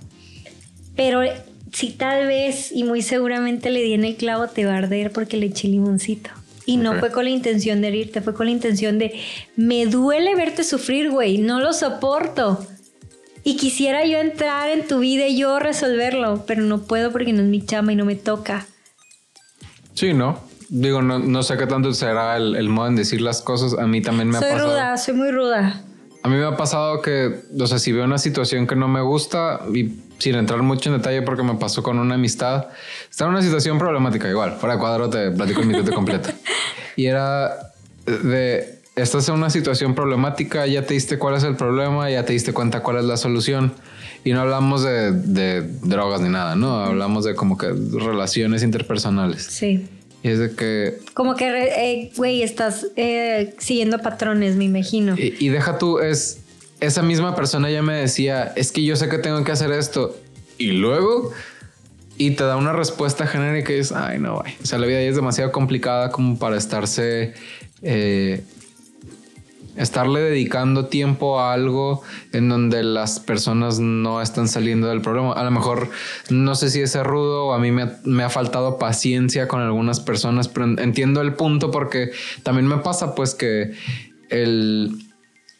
Como haciendo la analogía que tú dices, eh, de que estás trabajando en la radio, en tantos programas y en la tele y subes y bajas y vienes y haces y todo eso lo haces en el día y vas y convives con alguien al cierre del día y te dices que tengo todos estos problemas y tengo esta solución y nomás no lo estoy haciendo por una respuesta genérica es, güey, no tengo tiempo para esto. Y es cuando yo me abro, pues a, lo mejor en su momento era más rudo, ahorita ya como que pues me lo reservo. Ya, dejas ir. Ajá, y es nada más el, el, pues ah, está bien, nos vemos cuando resuelvas tu problema. Porque también siento yo que mm, las personas deben de querer el cambio para poder tener el cambio y si quieres llegar lejos en la vida, lo que sea que significa para ti llegar lejos, te tienes que juntar con personas que estén más o menos en la misma frecuencia. Entonces, si te estás juntando con alguien que tiene problemas y no los quiere resolver, entonces te va a bajar a su frecuencia. O sea, al, final. No, a mí, a mí ya no me bajan. Te voy a poner un ejemplo de lo que me acaba así recién de pasar. Eh, había una chica que cada vez que ella y yo nos, nos reuníamos en X o Y, la plática terminaba en que ella tiene muchas enfermedades. Desde como yo vivo mi vida, que es totalmente relacionado a lo espiritual, todo, son, todo lo que tú tengas de enfermedad es relacionada con una emoción. Y tú puedes ir al doctor y el doctor te va a dar aspirinas, te va a dar X y Y. Y vas a volver. Y vas a volver. Y vas a... ¿Por qué vas a volver, Yuria? Pues porque no has resuelto la causa de la causa. no has ido al origen. Sí. No has hecho tu chamba, no has ido a ver por qué. Entonces, en varias ocasiones le dije, güey, checa tus emociones, güey, checa por qué cuando te enfermas de esto, qué estás sintiendo, qué estás pensando. Entonces un día ya se lo dije así como, neta, güey, haz tu chamba. Y, y, sí se lo dije rudo, pero pero era como, es que neta te quiero y me estresa, me, me enoja, me desespera ver que vives para curarte. No mames, no es para eso la vida. No es que yo diga que, mi vida es la más chingona y la más perfecta, yo también tengo mis bajones y tengo mis pedos y, y todo, ¿no? Y pues tú me podrás decir mis verdades y ya, sé, ya veré yo cómo las, cómo las recibo. Claro. Em, en qué nivel de apertura estoy, ¿no? Porque pues a todos donde nos dan, donde nos duele. Eh, sí, no lo recibe bien uno. en un principio es un putazo, pues, y yo le entiendo, o sea, le entiendo perfecto, pero te voy a decir qué pasa y de cómo generalmente responde el ser humano. Tú le puedes decir a alguien en buen pedo, güey, esto. Y es muy fácil ofenderte. Y lo triste no es que te ofendas. Lo triste es que busques cómo regresar el putazo que no era necesario. Y todavía eso no es lo más triste. Lo más triste es que busques dentro de lo que te confiaron para de ahí dar el putazo. Ahí es donde dices, híjole, mano. Sí, que esto te lo dije en confianza, no era para así. Lastre, güey.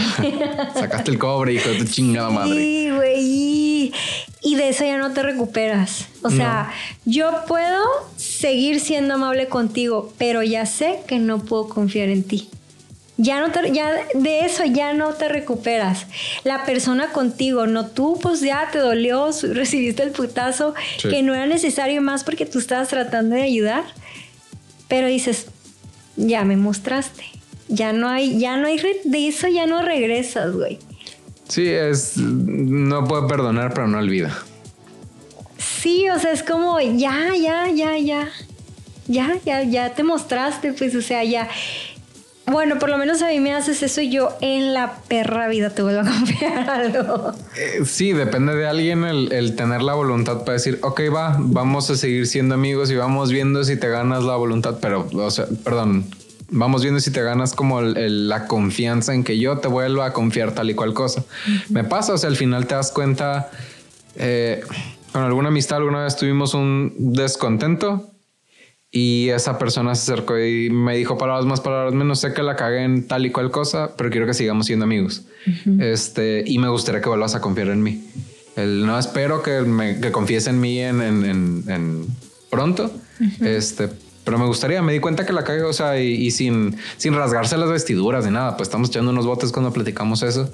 Y a mí se me hizo muy de caballeros el... el Hablo bien de él. Exactamente, se me hizo muy, muy, y ahorita es muy, muy amigo mío, no lo veo muy seguido, pero le, tengo un chingo de cariño por, y de respeto por reconocer que te equivocas y que y reconocer que quieres hacer las cosas mejor, se necesitan muchos huevos para hacer eso. Sí, mucha humildad, que es algo que yo creo que a todos nos falta bastante. Eh, yo creo que el peor enemigo que llevamos todos dentro es el ego. Sí. Y el ego es más allá de lo superficial que tú conoces de, de, tener una actitud arrogante. El ego es toda emoción negativa que tú tienes. Toda esa vocecita saboteadora que traes en tu cabeza es el ego. Cuando, cuando te sientes herido, no estás herido, güey, es tu ego. Cuando estás dolido de un desamor, no estás dolido, güey, es tu ego. Sí, me tocó. Todo es el ego. Me tocó una nota que decía que haz de cuenta cuando tienes un problema, haz de cuenta que, que te cortan, por decir, este, y te duele el, químicamente hablando, das cuenta que te dura, no sé, 15 minutos, media hora, dos horas yéndome un chingo.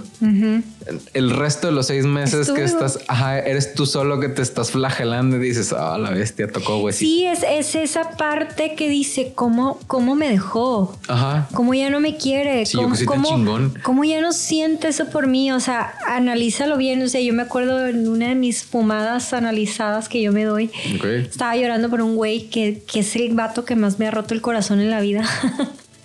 Em, y, recuerdo que, que reflexioné y dije, no lloro por ti, lloro por mí, porque el sentimiento es mío, por ti, pero es mío, y es el ego. Sí. Pero no lloras por la gente. Sí, no, uno se rasga las vestiduras por uno mismo, pues porque yo que soy tal y cual cosa, y yo que te di tanto, y yo, o sea, al final siempre parte del es raro el, el, ah, es que es bien chingón, está bien guapo, bien guapa. O sea, siempre es el, el yo que hice o yo que te quise o yo que bla, bla, bla. Autoflagelarse. Sí, vale, madre.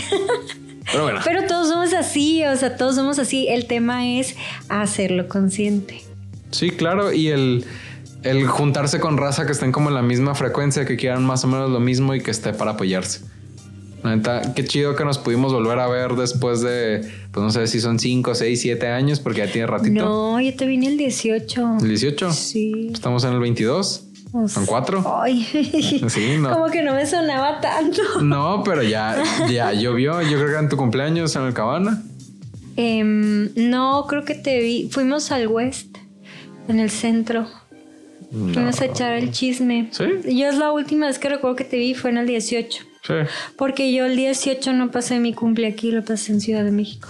Ok. Yo la última que me acuerdo bien, bien fue en un Cabana, pero era así en, en bola, pues no. Eso fue antes. Fue yo creo que en el 17. A su madre. De algo, eso no me acuerdo. O sea, Sí. sí fue, sí fue, pero no. Sí, no, yo, me- yo tengo muy, muy grabado ese recuerdo que fuimos a echar el chal y el trago ahí. No es que el 18 fue un, un año oscuro para, mi- para mi persona. Todos Este, tenemos de esos. Sí. Pues por ahorita te la te sigamos despidiendo. Sí, claro. Igual quieras. ahorita seguimos echando el cotorreo. Sí. Este, muchísimas gracias A por ti, venir. A ti. Qué bueno que, que después de ahora sí cuatro años nos pudimos ver y que pudimos como que ponernos al día y la neta está perro que pues supe cosas que no sabía de ti, tenía noción del, del como que de las asociaciones y que estuviste en medios, pero no sabía tan a detalle y, y está padre que no te hayas quedado como un árbol sembrada en un lugar en donde no estabas eh, contenta. No, eh, yo creo que no, yo nunca voy a poder ser así, ¿eh? o sea, yo soy cíclica. O sea, yo siento que yo después de cierto tiempo digo, ya aprendí, ya les enseñé, o creo haberles enseñado, o di de mí, pues, lo, que, lo que tenía en este lugar, y me voy. Sí, es, es natural, al final nada es para siempre. Eh, me pasa. Entonces, esperemos que sigas creciendo y que podamos seguir aprendiendo de ti. Muchas gracias. No sé si tengas algunas redes, algún evento, algo que quieras compartir. Mm, pues mis redes me encuentran como Anjai en vez de Anaí, o sea, me llaman Anaí, pero mi nombre se escribe raro, es N-A-H. N. A-N-H-I. Ya le pegó, ya le pegó. A-N-H-I, eh, Landel con doble L al final. Así estoy en todas mis redes. Ahí cotorreamos, hablo de puras cosas fitness. De pronto ya empiezo a hablar de tema de ropa, pero así, o sea, estoy aventando piedritas, pues. Está bien, sin miedo. O sea, lo peor que puede Poco pasar es que no se equivoque. Poco a poco, porque justo quiero adentrarme a este curso para ya sentirme firme. Pasar las cosas bien. Sí. Muy bien, pues yo soy José Yuriar. Este, en el sitio web que nada más están los videos más recientes, o el video más reciente es insurgentes.xyz. En Instagram es jose.insurgente porque cedí mis redes sociales para empezar a darle movimiento a esto, pues porque somos unos vendidos. Ajá. Y Insurgentes canal en Facebook y mi agencia de marketing es Promedima. El sitio es promedima.com. En redes sociales lo van a encontrar como Servicios Promedima. Este, si se suscriben, nos hacen el paro en este canal y si nos siguen en las redes, pues también nos van a servir para, pues, para que sigan viendo las cosas que estamos publicando. Muchísimas gracias por llegar hasta aquí y nos vemos en la próxima. Hasta luego. Bye.